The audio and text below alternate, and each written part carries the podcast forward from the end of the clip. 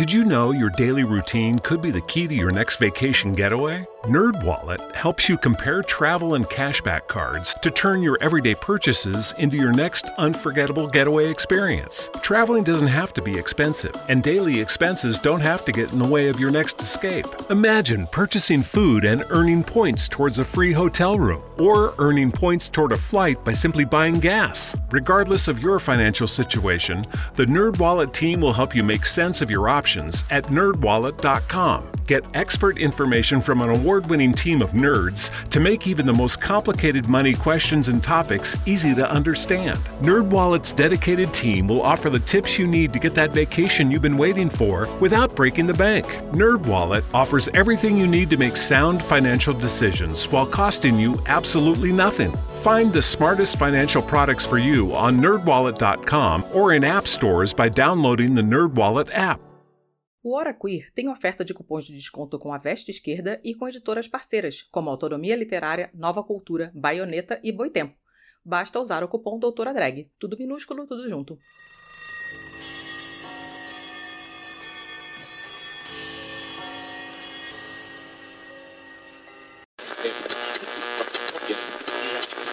Eu sempre gostei de estudar gênero, de estudar sexualidade, né? Sempre tive contato com discussões sobre isso. E na graduação eu fazia disciplinas, eu participava de, de grupos de estudo, grupo de pesquisa, de eventos e tal sobre, sobre esses assuntos. Só que a bissexualidade, ela nunca foi mencionada em nenhum desses espaços que eu frequentava é, acadêmicos, né, durante a graduação.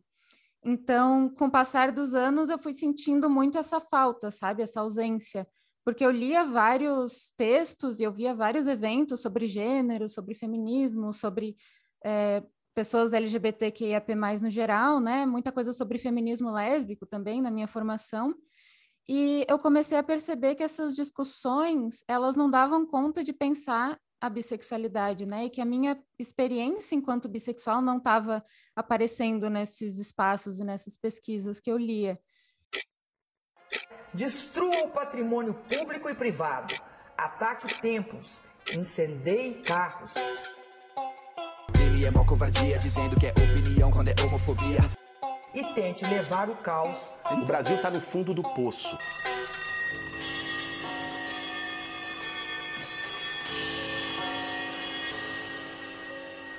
Seja bem-vindo na Hora Queer! Você que está nos ouvindo aqui. Hoje temos um programa super importante, super interessante, com convidados maravilhosas. E aí a gente precisa, antes de falar do tema que você já viu na capa, mas antes de tudo e de trazer as nossas convidadas, a gente precisa falar os nossos recadinhos da paróquia, da casa aí para vocês.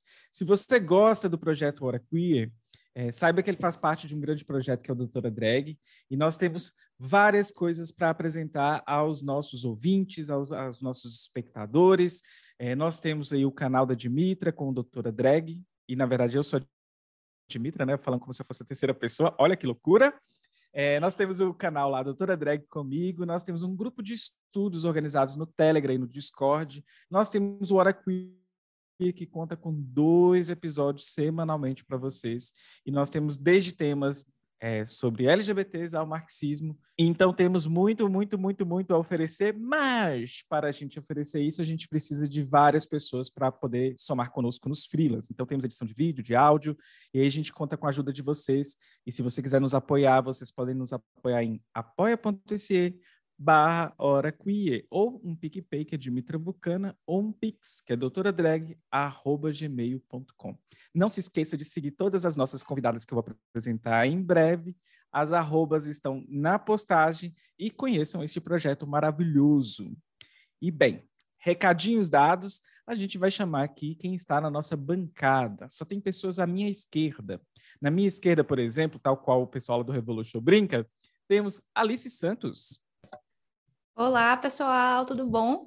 Estranharam aí, né? Não sou eu falando Olá, ouvintes, sejam bem-vindos a mais uma Hora Queer, mas tô aqui. e pior que eu fui bem no improviso hoje, gente. Assim, hoje eu não tava com a alma preparada, não, mas tá, tá fazendo download aqui do podcast em, em, alguns minutos. Eu acho que eu entro no ritmo de novo. mas enfim, por falar nisso, né, alma de podcaster, temos que chamar as nossas convidadas. Nós temos Helena Mônaco. Diga olá, Helena Mônaco. Oi, gente. Olá, buonasera. E Daniele Clidzio. E eu não errei o nome dela, é isso mesmo. Olá, Daniele. Olá, acertou sim, tá certinho. Enfim, gente, olha, essa é a nossa bancada e essa é a nossa composição aí do nosso assunto do dia. Mas qual é o assunto do dia mesmo, hein, Alice? Então, hoje a gente vai conversar né, com a Daniela e com a Helena sobre o projeto de divulgação científica que elas fazem no Instagram de estudos sobre bissexualidade e orientações sexuais dissidentes, né? É, mas antes da gente entrar mesmo no assunto, é, vamos fazer é, com que elas respondam aquela perguntinha clássica, que é quem é você na fila do pão? Então vamos Sim. conversar aí com a Daniele. Então, gente, meu nome é Daniele Clídio, eu sou uma mulher branca, cisgênera, tenho 23 anos. Eu moro em Santa Maria, que é um município no centro do estado do Rio Grande do Sul. Eu sou licenciada e mestranda em Ciências Sociais na Universidade Federal de Santa Maria, aqui em Santa Maria. E atualmente eu pesquiso sobre bissexualidade, ativismo e mídias digitais. E estou, então, por trás do perfil Biblioteca, junto com a Helena. E Helena, quem és tu na fila do pão? Então, eu sou Helena, eu sou uma mulher cis, branca, bissexual. Tenho 27 anos, eu moro em São José, que fica na Grande Florianópolis, em Santa Catarina, mas eu nasci em Florianópolis. Eu fiz graduação em Ciências Sociais, é, licenciatura e bacharelado, né? E mestrado em Antropologia Social, tudo na Universidade Federal de Santa Catarina. E atualmente eu estou fazendo doutorado em Antropologia Social também na UFSC e pesquisando sobre bissexualidade desde o mestrado. Maravilhosas, né? Que achado. Eu queria fazer uma pergunta para Alice. Como que Vai. você conheceu esse projeto, né, para trazer aqui essas convidadas maravilhosas para gente? Então, né, eu sigo. Eu não sei quem indicou quem, mas eu sei que eu sigo elas e eu, o Biblioteca, né? E eu sigo o Binamídia e tem algum outro projeto assim, tipo, similar, que discute bissexualidades. E aí, eu, é bissexualidade eu tô seguindo, né? E aí, tipo, eu fui no fluxo. Eu não sei onde, como foi, quem foi que chegou primeiro na minha timeline, mas quando eu vi o trabalho delas, eu falei, hum, Que gostei, foda, né? interessante, eu vou trazer por HQ. E foi assim. Que, que massa. Enfim, é, a Alice, que representa o nosso B do LGBT, e na verdade, esses dias eu fiz um informe no Twitter, né? Que é, eu, eu tenho um processo muito longo com, com esse B, mas eu acredito que tem muito a ver com abraçar a identidade bicha, me fez é, esquecer alguns processos que recentemente eu tenho retomado refletido. Mas, enfim, eu não sou mais do G desse, dessa sigla, não. Nunca mais vou me apresentar assim. Eu sou, estou fazendo o download ainda do, do B completamente, assim, para poder entender minha trajetória em, eh, de como que eu me encaixo nessa, nessa letrinha aí. Mas é só um, um parêntese, porque é conversa paralela de Twitter e quem acompanha a gente deve ter visto isso aí. Eu Enfim. avisei lá que no próximo Oracuí ia ser. Dimitra Bi, podemos provar. Perfeito. Agora, como é que é? Saindo da conversa do corredor, né? Conversa de corredor, vamos direto para a pauta. E aí, Alice, o que, que você manda aí para as meninas para a gente começar a desenvolver esse assunto aí maravilhoso do dia? É, a primeira pergunta é sobre como foi que vocês é, começaram a pesquisar sobre bissexualidade, né? Tipo assim, as duas são bis, né? Então, é, imagino que tem aí um reconhecimento de si no que pesquisa, mas como é que foi, assim, esse start? Pode começar, Helena. É, tem sim. Eu, eu costumo dizer, né, que no mestrado, na minha dissertação, eu escrevi o trabalho que eu queria ter lido durante a minha gra- graduação, porque eu sempre gostei de estudar gênero, de estudar sexualidade, né? Sempre tive contato com discussões sobre isso. E na graduação eu fazia disciplinas, eu participava de, de grupos de estudo, grupo de pesquisa, de eventos e tal sobre, sobre esses assuntos. Só que a bissexualidade, ela nunca foi mencionada em nenhum desses espaços que eu frequentava eh, acadêmicos, né, durante a graduação. Então, com o passar dos anos, eu fui sentindo muito essa falta, sabe, essa ausência, porque eu lia vários textos e eu via vários eventos sobre gênero, sobre feminismo, sobre é, pessoas LGBTQIAP+, no geral, né? Muita coisa sobre feminismo lésbico também na minha formação. E eu comecei a perceber que essas discussões, elas não davam conta de pensar a bissexualidade, né? E que a minha experiência enquanto bissexual não estava aparecendo nesses espaços e nessas pesquisas que eu lia. E ao mesmo tempo, é, eu participei também de projetos, né, em escolas que incluíam algumas atividades de pesquisa. E aí nessas pesquisas eu vi que tinha muitas pessoas, principalmente meninas, né, estudantes dessas escolas, que se identificavam como bissexuais também. Às vezes tinha um terço da turma assim que era bissexual. E aí, nos espaços de, de formação universitários, né, que tinha para atuar nessas escolas, nesses projetos que eu participava, a bissexualidade ela não era discutida e não era nem, nem mencionada, assim. Então, é, não tinha nenhuma abertura para falar sobre bissexualidade. E aí eu comecei a me sentir mal com, com essas coisas, né? Comecei a me sentir muito apagada. E eu senti que essa, que essa falta de discussões teóricas sobre bissexualidade, ela estava prejudicando não só a minha formação em gênero e sexualidade, né, que é meu interesse de pesquisa, porque eu via que tinha uma lacuna ali, mas também estava prejudicando a minha própria atuação ali no ensino, né, e na extensão, porque era um tema que surgia frequentemente, mas que eu não tinha ferramentas teóricas para lidar com ele. E aí, até aí, né, eu achava que não existiam trabalhos acadêmicos e pesquisas e tal sobre bissexualidade, né? Eu achava que ninguém nunca tinha parado para pensar teoricamente sobre isso, porque eu mesma nunca tive contato com, com nada, né? Então, no final da graduação, eu decidi pesquisar bissexualidade com a intenção de preencher essa lacuna que eu, que eu achava que existia. E aí, eu comecei a graduação lá em 2012, terminei o bacharelado em 2016 e depois eu continuei para finalizar os créditos da licenciatura. E aí em 2017 eu estava terminando a licenciatura quando eu decidi tentar a seleção para o mestrado. E nos meus trabalhos de conclusão, né, da graduação, é, eu fiz um para cada habilitação e eu pesquisei sobre outras coisas, né, que também tinham a ver com gênero, mas é, foi nesse processo de tentar o mestrado que eu decidi pesquisar a, a bissexualidade realmente. E aí foi só aí, né, pesquisando por conta própria para escrever o projeto de mestrado, que eu descobri que já existiam sim alguns trabalhos, né, inclusive trabalhos brasileiros que falavam especificamente sobre bissexualidade, mesmo que não tivesse nenhum na minha área específica, né, que eu queria seguir, que é a antropologia. Mas tinha, por exemplo, na sociologia, e eu nunca tinha ouvido falar. E eu fiquei muito feliz de encontrar esses trabalhos, mas eu também fiquei mais revoltada ainda, porque se esses trabalhos existiam, por que, que eu nunca tinha ouvido falar deles, né, na minha formação? Por que, que a bissexualidade ela não era tratada como um tema possível de discussão? Então, aí eu já comecei a entender que existe uma, uma bifobia acadêmica, assim, uma resistência, uma má vontade para pensar bissexualidade na academia que é uma coisa que, que conversando com outras pessoas que também estão pesquisando, né, a gente vê que, que perpassa a experiência da maioria das pessoas que tenta pesquisar bissexualidade no Brasil, né, porque a gente encontra muita resistência mesmo. Então, eu passei no mestrado é, em 2017, comecei em 2018, e aí eu fui pesquisar mais e eu vi que, inclusive, já existe muito material estrangeiro também sobre bissexualidade, mas que quase nada é traduzido para o português. Então, essa é mais uma dificuldade, né?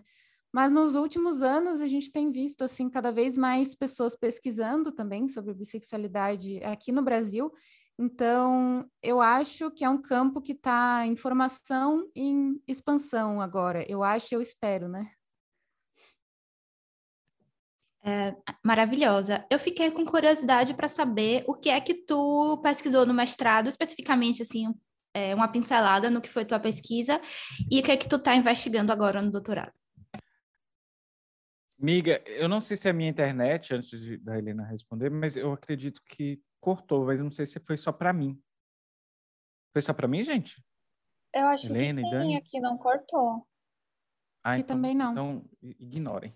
Ah, então pode seguir, porque se tivesse cortado para mais gente, aí sabia que tinha cortado. Então, é, pode responder, Helena. Aí, Danilo, editor, corta esse pedaço que a gente conversou aqui agora. Vai dar minha pergunta para já a resposta de Helena. Então, no mestrado, eu, eu fiz a minha pesquisa junto a um coletivo, né? Que eu, eu não falo o nome do coletivo no, na minha dissertação, eu chamo de Coletivo B, para tentar preservar a identidade das pessoas que participaram da pesquisa. E a minha pesquisa foi basicamente sobre o ativismo bissexual, né, desse coletivo, e também sobre é, as trajetórias, a, a, construção da subjetividade das pessoas que estavam participando desse coletivo e participando como ativistas e participando das atividades mesmo do coletivo, né? Então, como que elas construíam essa subjetividade bissexual? Maravilhosa. Meu Deus, eu quero Tinha mais uma tudo. pergunta? Era o, Ai, o, tua pesquisa agora no doutorado. Ah, então, o doutorado eu estou bem no comecinho ainda, mas eu estou querendo também pensar mídias digitais é, e pensar como que os saberes bissexuais produzidos em, em diversos campos diferentes, né, estão circulando e, e, se combinando entre si. É, Daniele, e com você, como é que foi esse processo?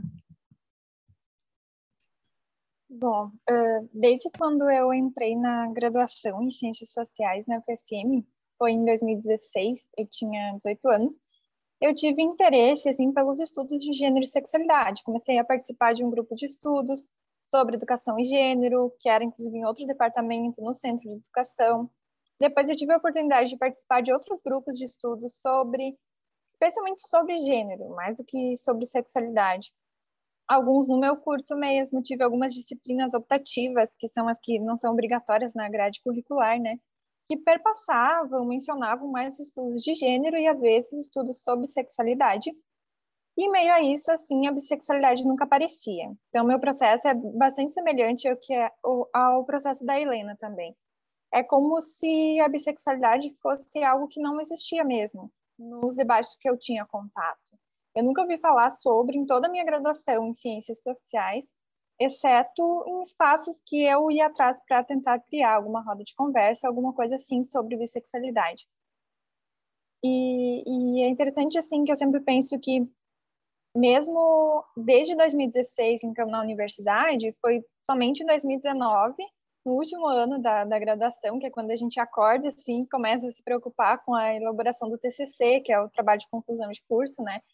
Aí eu, eu passei a, a me interessar pela bissexualidade.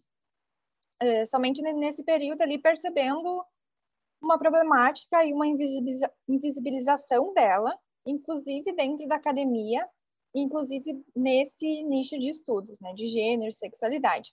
Então, uma coisa que eu sempre gosto de comentar também é que é bastante comum nos, nos nossos processos de escolher um tema de pesquisa que a bissexualidade apareça enquanto uma, uma pauta teórica mais mobilizada é, pelas nossas subjetividades, né? Pela nossa trajetória pessoal, pela nossa motivação, pelas faltas que a gente sente, né? Comigo não foi diferente. Eu nasci e cresci no, no meio rural, no interior do Rio Grande do Sul, e eu não tive referência sobre a bissexualidade na minha vida cotidiana, assim. O que eu tinha era pesquisando alguma coisa na internet, né? A partir de algum youtuber que falava sobre bissexualidade, por exemplo. E eu pensava que isso era algo que iria mudar com o meu ingresso no meio universitário e tal, com o ingresso, eh, com eu passando a, a residir no meio urbano e tal.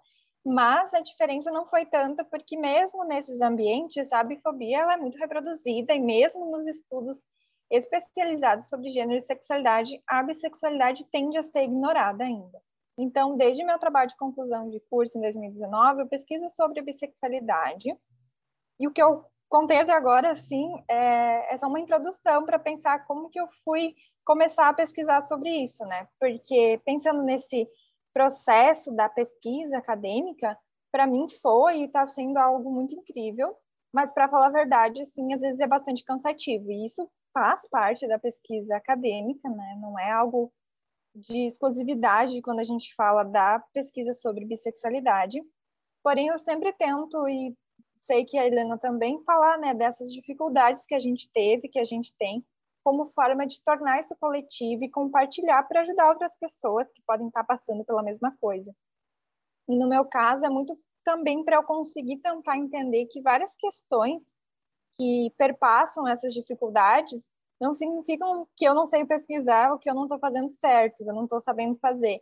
Mas às vezes pode até ser isso, mas é, às vezes não é, não é somente isso, porque muitas das dificuldades que a gente encontra, e, e hoje eu penso no meu trabalho de conclusão de curso, que pode ser um exemplo, que foi sobre bissexualidade e pansexualidade, a partir da construção da identidade de mulheres jovens e universitárias no contexto do Rio Grande do Sul, que se identificavam como tais, né?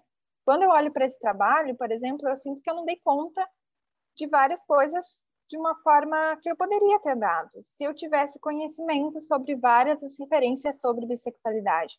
Eu vejo várias discussões que eu não fiz porque eu não tive acesso às referências que eu fui encontrar só depois também.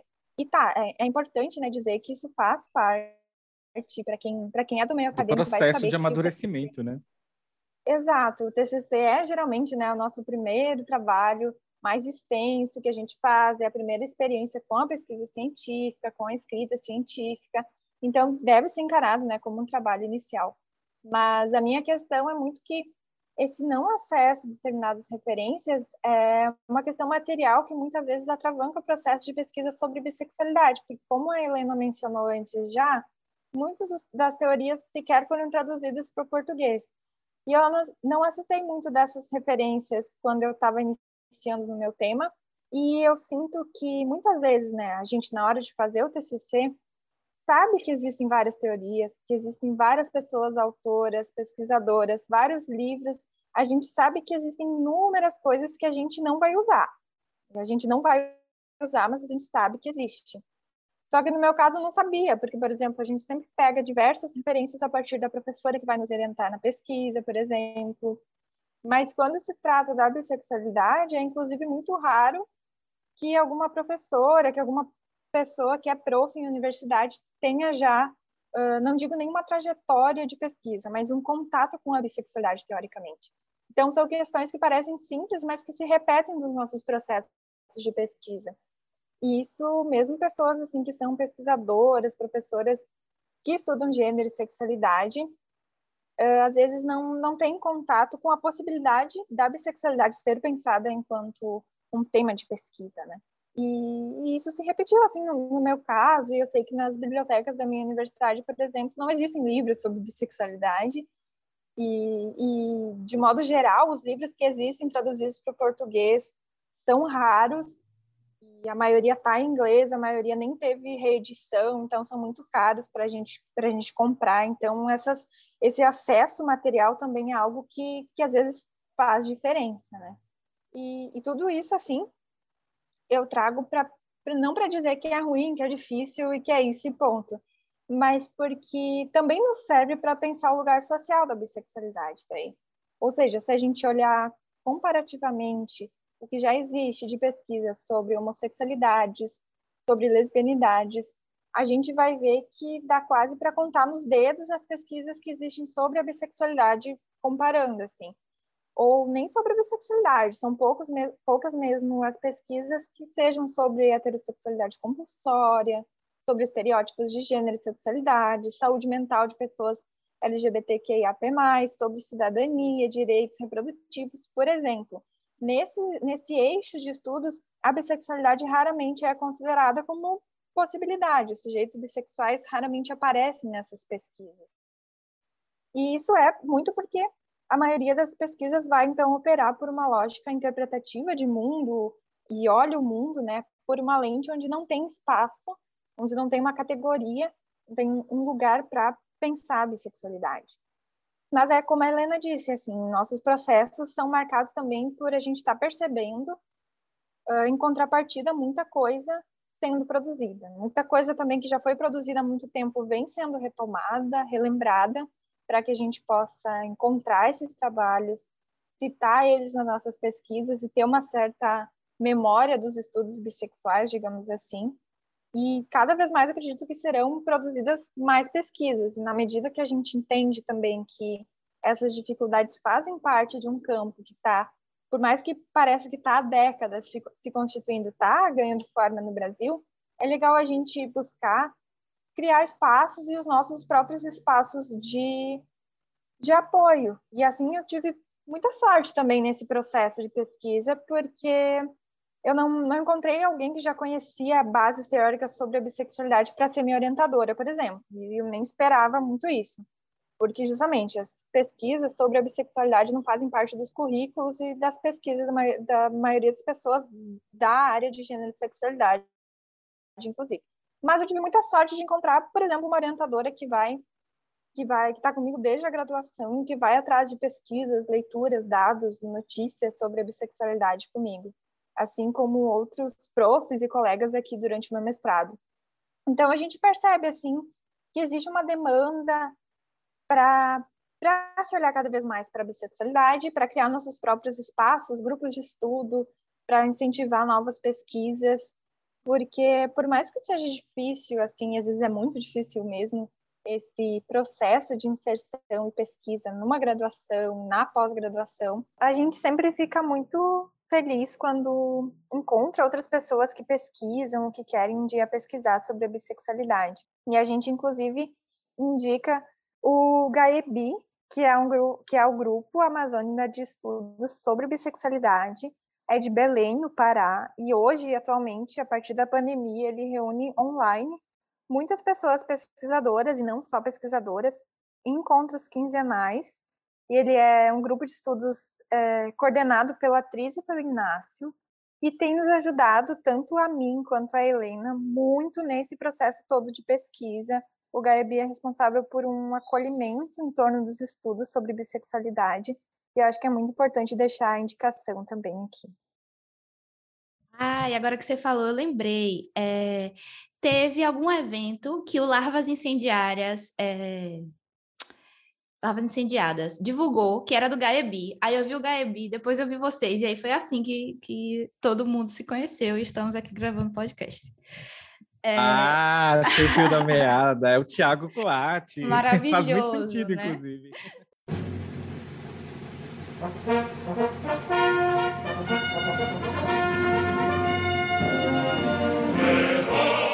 Você sabia que o podcast Hora Queer tem um spin-off chamado Doutora Drag? Então corre lá no YouTube e se inscreve também no canal youtube.com barra Doutora Drag. Lembre-se de seguir arroba Dimitra Vulcana e Hora Queer em todas as redes.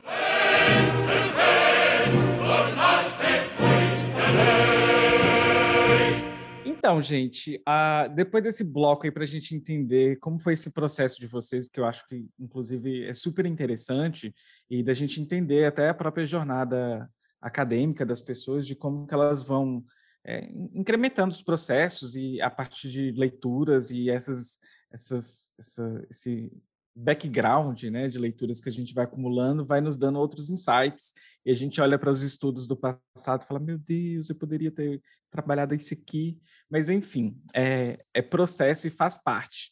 Mas, inclusive, por falar nisso, né, no, no próprio processo, eu acho interessante a gente pensar um pouquinho é, de como que foi para criar esse perfil, né, o BI, Biblioteca, é, porque vocês, para desenvolver esse projeto, a, a, ideia nasceu, mas eu queria um pouquinho entender, assim, é, de como que vocês se conhecem, né, para poder esse projeto nascer, assim, cada uma tem uma jornada, mas uma hora elas se encontraram. E aí, como que foi esse, esse match científico? Então, a gente se conheceu no ano passado, já na pandemia, então a gente nem se conhece pessoalmente, é, e foi quando a gente estava participando de um curso juntas só te interromper, mas é, esse negócio de não se conhecer pessoalmente, né? Alice e eu estamos cinco anos é, trabalhando com podcast e a gente nunca se viu até hoje, inclusive, você acredita?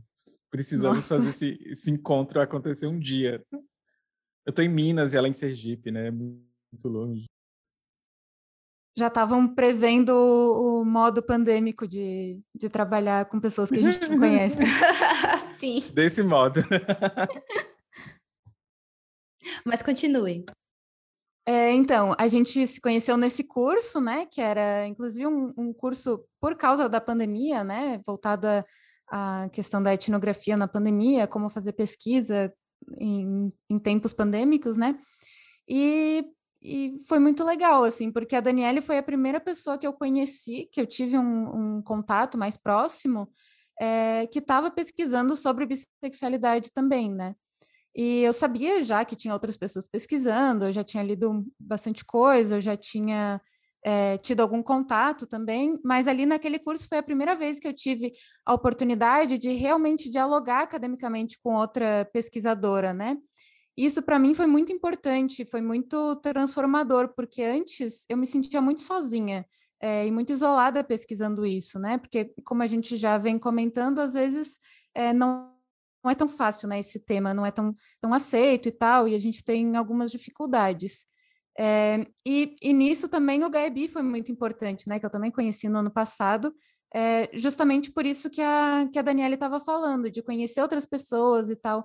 Esses dias eu estava falando, acho que foi num evento na Semana de Visibilidade Bissexual de Assis, que assim, se, se não fosse o Gabi, se não fosse a Daniela, eu não sei se eu teria continuado pesquisando bissexualidade no doutorado, porque para mim no mestrado eu gostei de fazer pesquisa e tal, mas foi um, um processo solitário, sabe? É, mas então, aí ali naquele curso, né, a gente já começou a debater várias questões teóricas, né? mas também é, perceber algumas das experiências comuns entre nós, entre nós é, enquanto pesquisadoras, né? E, ao mesmo tempo, no ano passado, estava acontecendo muita coisa, é, tanto no ativismo bissexual, quanto em outras iniciativas também, né, em redes sociais, alguns podcasts sendo criados, pessoas falando sobre bissexualidade no, no Instagram também, como a, a Talita do Binamídia, né, que, que é uma grande inspiração para nós, é, é, o Binamídia é um Instagram que ela fala sobre representação bissexual na mídia e que tem a ver com as pesquisas que ela faz também, né, a Thalita.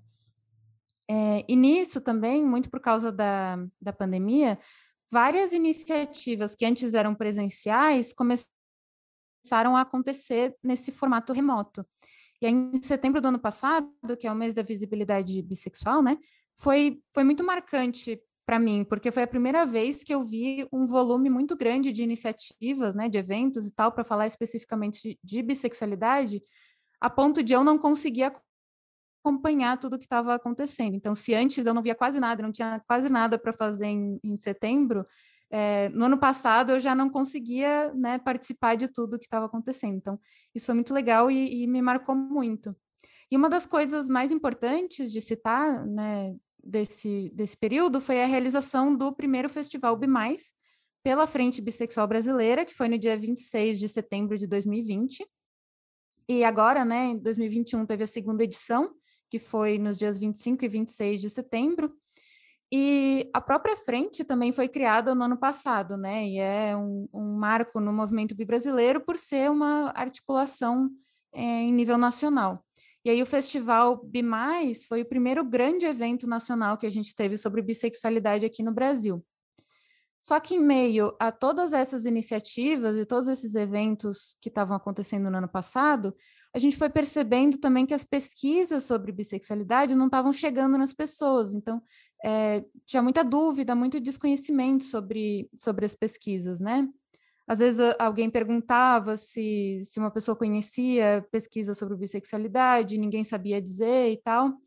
É, isso foi uma coisa que eu percebi também na minha pesquisa do mestrado, que o, que o movimento bissexual tem essa demanda por mais pesquisas, né?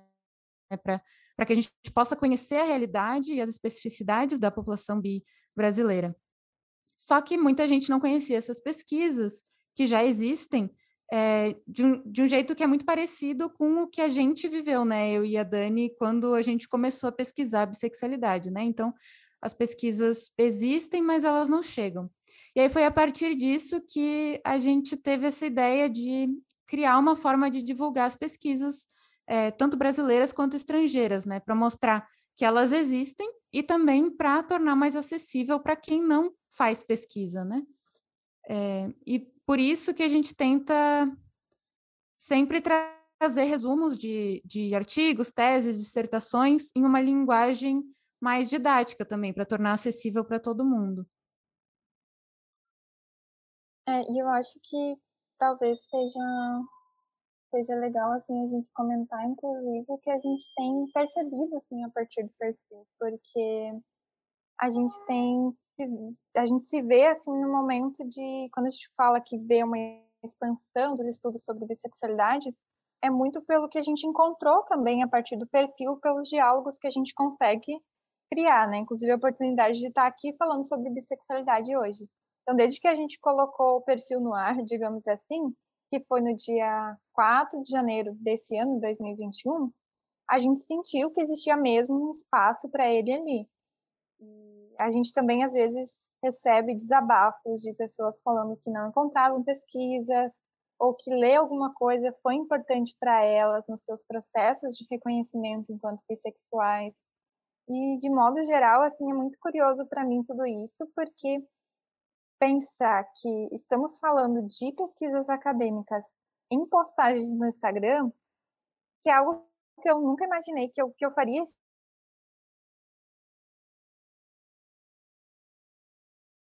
Eita, caiu para mim, caiu para vocês? Gente? Não. Alô, vocês estão me ouvindo? Expandido bastante, né? Então, acho que a partir do, do perfil, e desde o início, assim, a gente sempre sentiu que a proposta foi muito bem aceita e que existe uma falta mesmo. E, e o perfil faz, faz sentido daí. Acho que, que não somente para as pessoas que, que pesquisam sobre a bissexualidade na academia, mas para diferentes públicos, né? Que foi muito também a nossa preocupação, fazer essas pesquisas circularem. Que são pesquisas que existem, mas que às vezes a gente não encontra. Então é importante que elas circulem.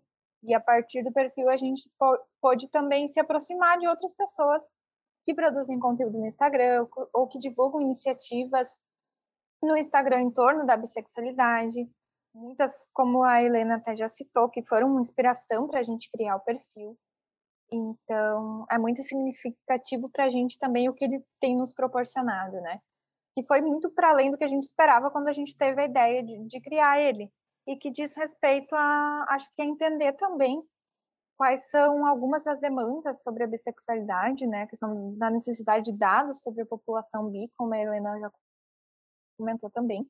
E isso, tem, isso tudo tem nos ajudado a perceber que existe, então, um campo de estudos que se constrói e, principalmente, né, que se constrói coletivamente, porque a gente não faz nada sozinha. A gente está na universidade agora, a gente tem energia para continuar pesquisando, para tentar manter a biblioteca, porque a gente tem tido apoio coletivo. E esse é um traço que eu vejo como muito importante nos estudos e no ativismo sobre bissexualidade no Brasil, que é essa intersecção né, entre ativistas, militantes, pessoas pesquisadoras, e muitas coisas sendo pensadas e construídas coletivamente, com apoio afetivo, emocional, com apoio também teórico, de indicação de leituras para os nossos trabalhos, com as leituras coletivas, com o GAEBI, por exemplo. E daí, isso talvez, é, isso pode servir também para explicar que foi um pouco dessa percepção que nos levou a criar também o Clube, que ele é um subprojeto, digamos assim, dentro da biblioteca. E o Clube, ele é um clube de leitura bissexual que tem a preocupação de visibilizar uh, a literatura bissexual brasileira. Então a gente lê especialmente contos com personagens e representatividades bi, mas também queremos ler literatura LGBTQIAP+, de modo geral, nacional. E a gente teve o primeiro encontro do, do clube em setembro, foi um conto da Maria Freitas, o conto escolhido, e a gente teve para outubro uh, uh, o conto lido foi o 5 mil explicações do Nick Nagari. E os encontros do clube eles têm sido então mensais, é uma nova iniciativa da gente. Eles acontecem sempre no primeiro domingo do mês, 15 horas, via Google Meet. Qualquer pessoa pode se inscrever. E as informações podem ser encontradas no nosso perfil da biblioteca mesmo, no, no Insta. E os encontros são abertos, assim, a dinâmica é bastante livre também. O que importa é que as pessoas se sintam à vontade para contar o que as impactou enquanto leram, o que elas acharam do conto, o que elas sentiram lendo, o que gostaram, o que não gostaram. E a gente lê contos porque é o que mais existe assim na literatura bissexual sendo produzida brasileira. E porque também são, são leituras mais curtas que a gente tem certeza assim que dá conta em meio à rotina acadêmica e, e tudo mais. E isso dialoga assim com o que a gente tem pensado e percebido com a biblioteca, que é essa demanda de espaços de discussão, de acolhimento de troca entre bissexuais, que pode se dar, então, a partir de pesquisas acadêmicas e também a partir da literatura, por exemplo. Porque é importante que a gente conheça várias coisas que estão sendo produzidas. E muito do esforço que tem sido feito, pensando a, esse eixo da literatura, né, por pessoas escritoras brasileiras que trazem é, histórias, especialmente nos contos, né, com protagonismos bissexuais, isso tudo é muito interessante e dialoga com uma necessidade que a gente vê na academia, porque são histórias que as pessoas escreveram é, como sendo as histórias que elas quiseram ler, mas não encontraram. E, e, além disso, sim, tem toda a questão de que existem muitos protagonismos bissexuais que, obviamente, não vão dar conta, mas dialogam fortemente com a possibilidade de inúmeras representatividades bi, que a bissexualidade abre espaço enquanto uma sexualidade fluida e diversa em seus sujeitos, desejos e formas de reconhecimento e relacionamento. Então, acho que pensando em por que a gente criou, a gente sempre gosta de falar também uh, no que a biblioteca, a partir do que a biblioteca nos proporcionou e a gente consegue observar hoje que está muito centrado nesse, nessa questão da, da produção coletiva e de construções coletivas sobre a bissexualidade. E, Daniela, essa, frase, essa fala sua aí que você foi elaborando, eu acho interessante, né? Porque as pessoas que estão fora da academia e por uma ideia, uma ideia positivista, até mesmo desde lá de um debate do racionalismo, né? A gente vê que as pessoas entendem a ciência como, como primeiro que as pessoas não entendem nem como método científico, mas também entendem que que o pesquisador de certa forma não tem um, um, uma ideologia por trás, né? Que a ciência ela não é nem de esquerda nem de direita, que ela é, ela é limpinha, que ela é técnica. E não, a gente sabe que existe disputa de, de, de poder né, nesses espaços e tudo mais. E, bem, o que vocês acabam de relatar para a gente é que existe um, um, se ocultou historicamente várias questões aí sobre bissexualidade e isso é processo histórico de disputa. E o que vocês estão fazendo é justamente criar aí e abrir espaço para que esses temas sejam é, estudados, que a gente consiga aí fazer umas suprassunções, né, elevar esse debate, trazer novos novos olhares sobre eles e dentro da academia e também fazendo esse, esse essa ponte com a própria academia. Uma coisa também que me marcou muito na fala de vocês foi a, a própria, não sei se foi a Daniela ou a Helena lá no início, que vocês falaram, olha, eu tinha aquele, aquele TCC e aí eu olho para trás e se eu tivesse tais leituras, eu teria feito mais coisas e tudo mais. E bem, aí está uma outra, outra, outro retrato sobre a ciência, né? Naquele momento, era uma outra pesquisadora que hoje não é mais a mesma pesquisadora que já banhou-se em outras teorias. Eu acho que isso vai fazendo a gente ter esse amadurecimento acadêmico, né? E ele é muito muito bonito.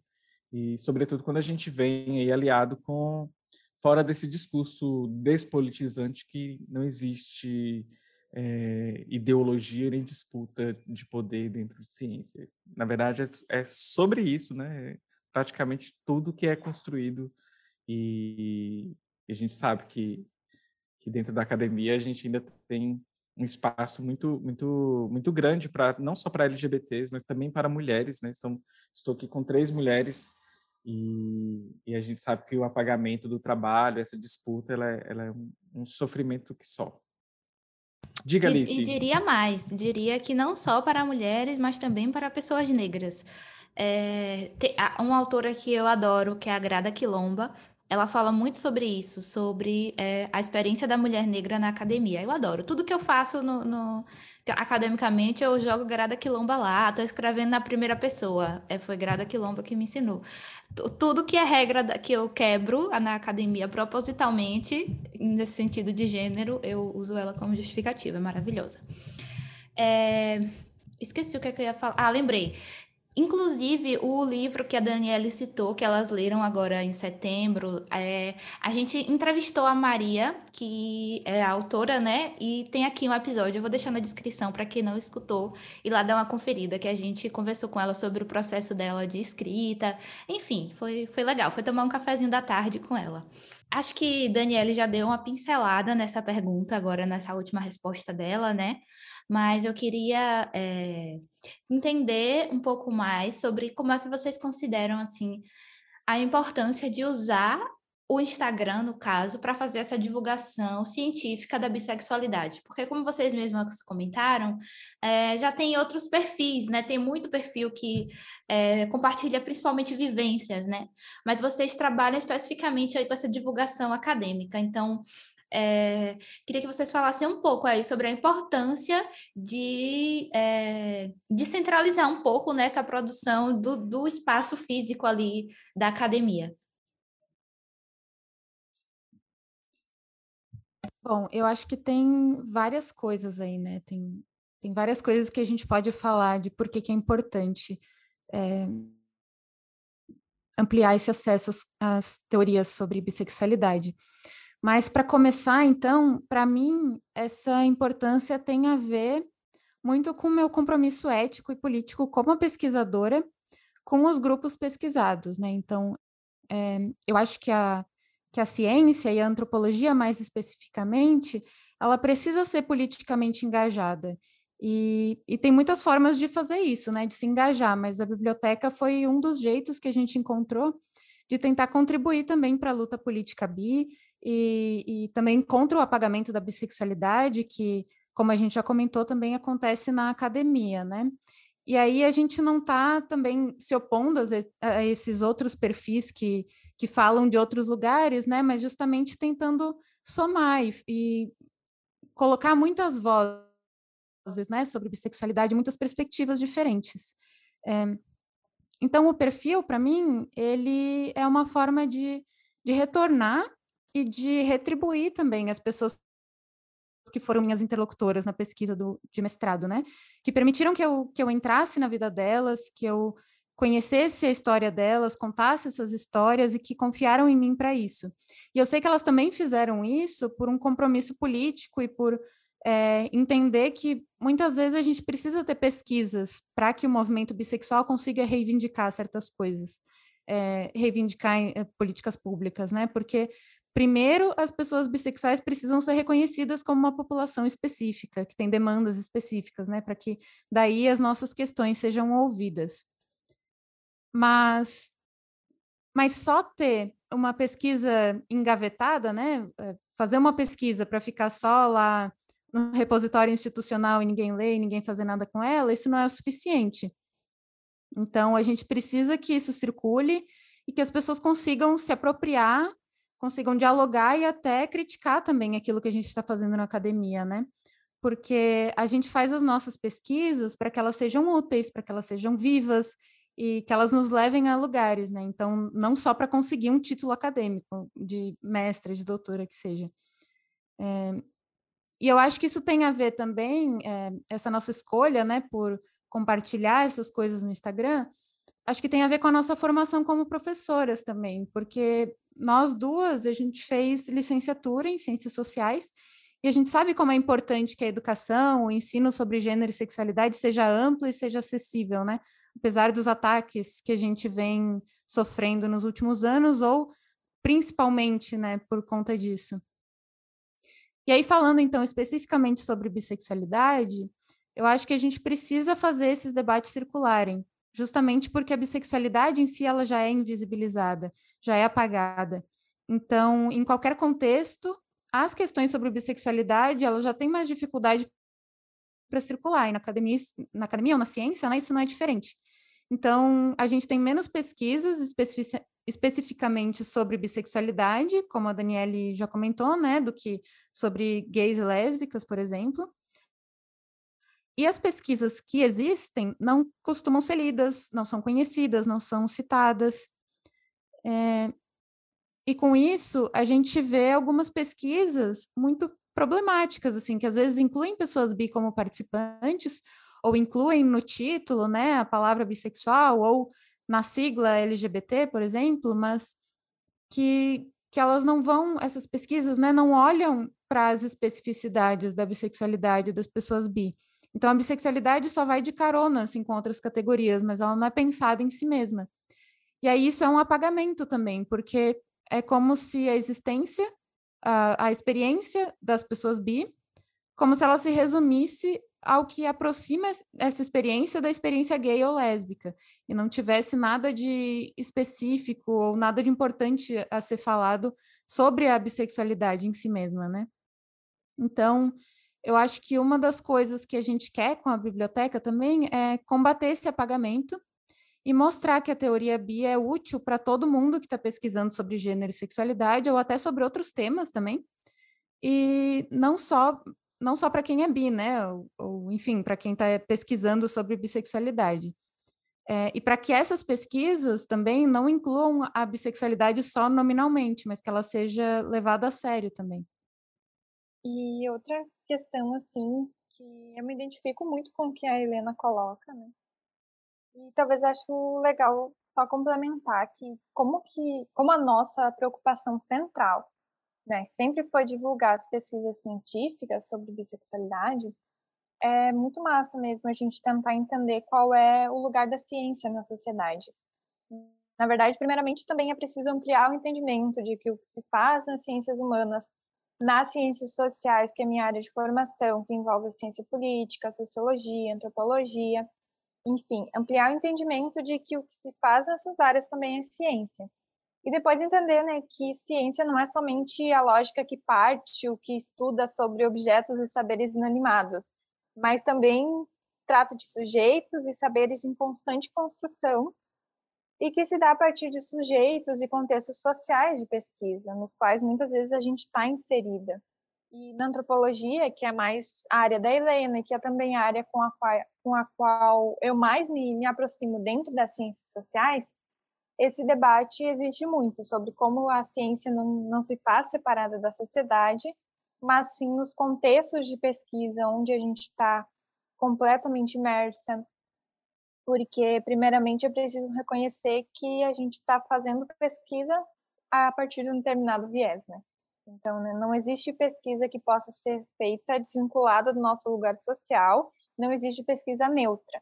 O que não quer dizer que ciência pode ser simplesmente as vozes da nossa cabeça, mas que esse reconhecimento da impossibilidade da neutralidade é necessário porque justamente a ideia geral que se construiu de ciência é, é de uma forma de fazer e de analisar que traz determinados resultados uh, que constrói uh, narrativas e memórias e que muitas vezes se coloca como neutra, como se fosse possível que seja imparcial, buscando alcançar um lugar de maior verdade ou da representação verdadeira. E pensar divulgação científica, então, requer que a gente questione tudo isso, levando em consideração que, e essa frase eu vi esses dias em uma aula até, que levar em consideração que a ciência está no núcleo da sociedade, né? ela não está e não deve estar tá nos olhando de cima. Ela está em meio à sociedade e é primeiramente uma ferramenta, não é como se fosse uma pessoa ou uma pessoa de autoridade. Então, ampliar esse acesso às pesquisas sobre bissexualidade, sobre monodissidências, é importante para a gente conhecer o que está sendo produzido sobre sobre bissexualidade por bissexuais, mas não somente, mas para que a gente, para que essas análises que considerem a existência da bissexualidade sejam cada vez mais mais conhecidas. Isso é o principal, assim, porque ampliando o acesso a, ao que já foi feito, a gente tem cada vez mais incentivo para novas análises e análises que, que não vão se pressupor amplas e sem dar conta de outras orientações sexuais, simplesmente esquecendo e esquecendo orientações sexuais como a bissexualidade, ou que reproduzam é, estereótipos e apagamentos sobre ela e sobre suas múltiplas possibilidades de ser, né? Então, assim como a Helena falou, inserir os estudos sobre bissexualidade nos debates traz contribuições também para os demais temas de gênero sexualidade, sobre direitos sexuais, direitos sociais, e também diz respeito a algo que precisa ser devolvido, digamos assim, para a sociedade, para os sujeitos bissexuais, para os sujeitos das nossas pesquisas, e tem a ver, então, com um compromisso ético de responsabilidade da ciência. E, por fim, acho que uma questão mais geral sobre isso é também que entender a ciência, é importante entender que a ciência não é o, o único saber, não é a verdade, mas conhecer o que está sendo produzido na academia e, ao mesmo tempo, também o que não está sendo, o que está sendo deixado de lado, é importante. Quando se trata da bissexualidade, que tem suas especificidades, como a gente falou aqui, pensar a, as suas dimensões de invisibilidade e apagamento é necessário uh, para que a gente consiga romper, então, com um círculo vicioso de apagamento e proporcionar cada vez mais condições de debate e popularização das informações, que é um pouco também o papel da divulgação científica, né?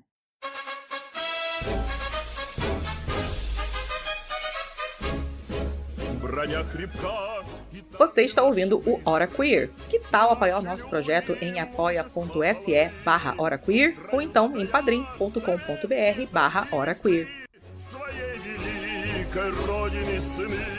É, então, meninas, acho que a gente já conversou aqui muita coisa, né? Acho que foi muito bom. Vou, quando terminar, vou sentar ali para pensar. E eu queria deixar agora esse espaço para vocês fazerem é, as considerações finais e jabá, aparar alguma ponta que ficou solta aí. Pode começar, Daniele. Então, eu queria agradecer a oportunidade, agradecer por terem nos chamado. Eu adorei a nossa conversa, me senti muito acolhida e acho que a gente tocou em pontos muito interessantes.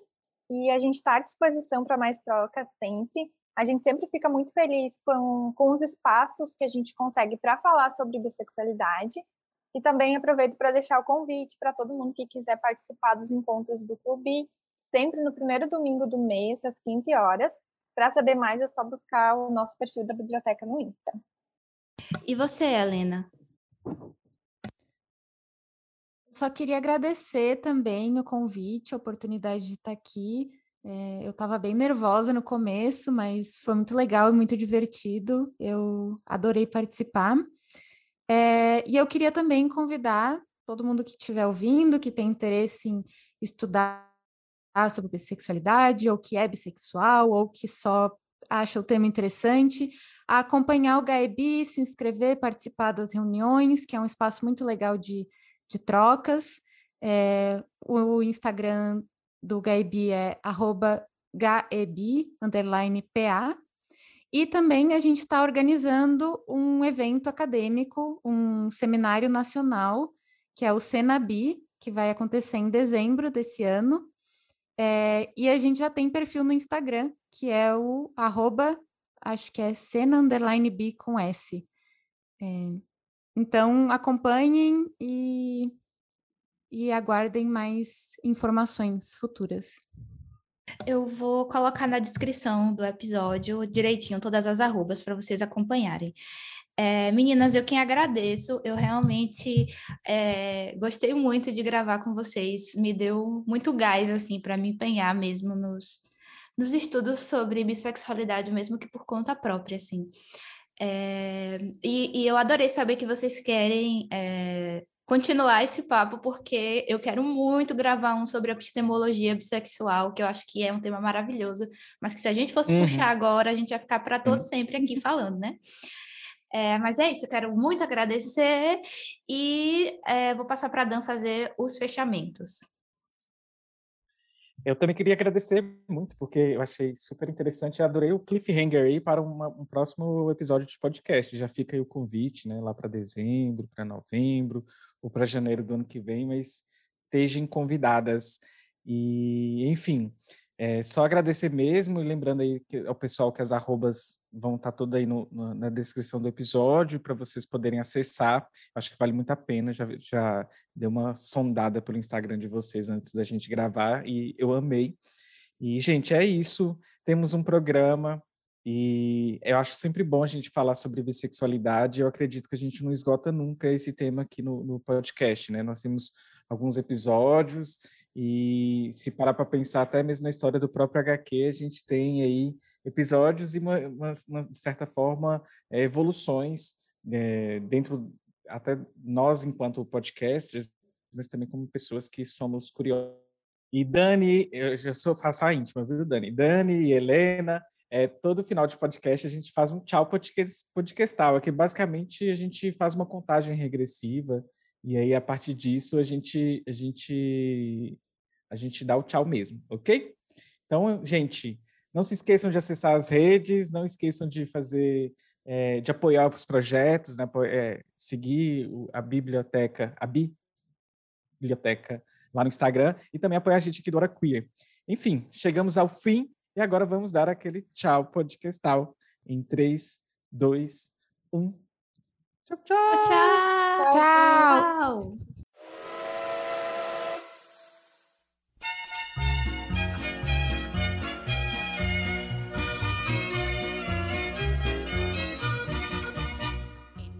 Sabia que você pode apoiar a diversidade na podosfera? Se você conhece pessoas que participam de podcasts e são negras, LGBTs ou mulheres, use as hashtags Podosfera Preta, LGBT Podcasters e Mulheres Podcasters para divulgar os episódios do seu podcast preferido. O Hora Queer apoia a diversidade na podosfera. Apoia você também. O Brasil está no fundo do poço.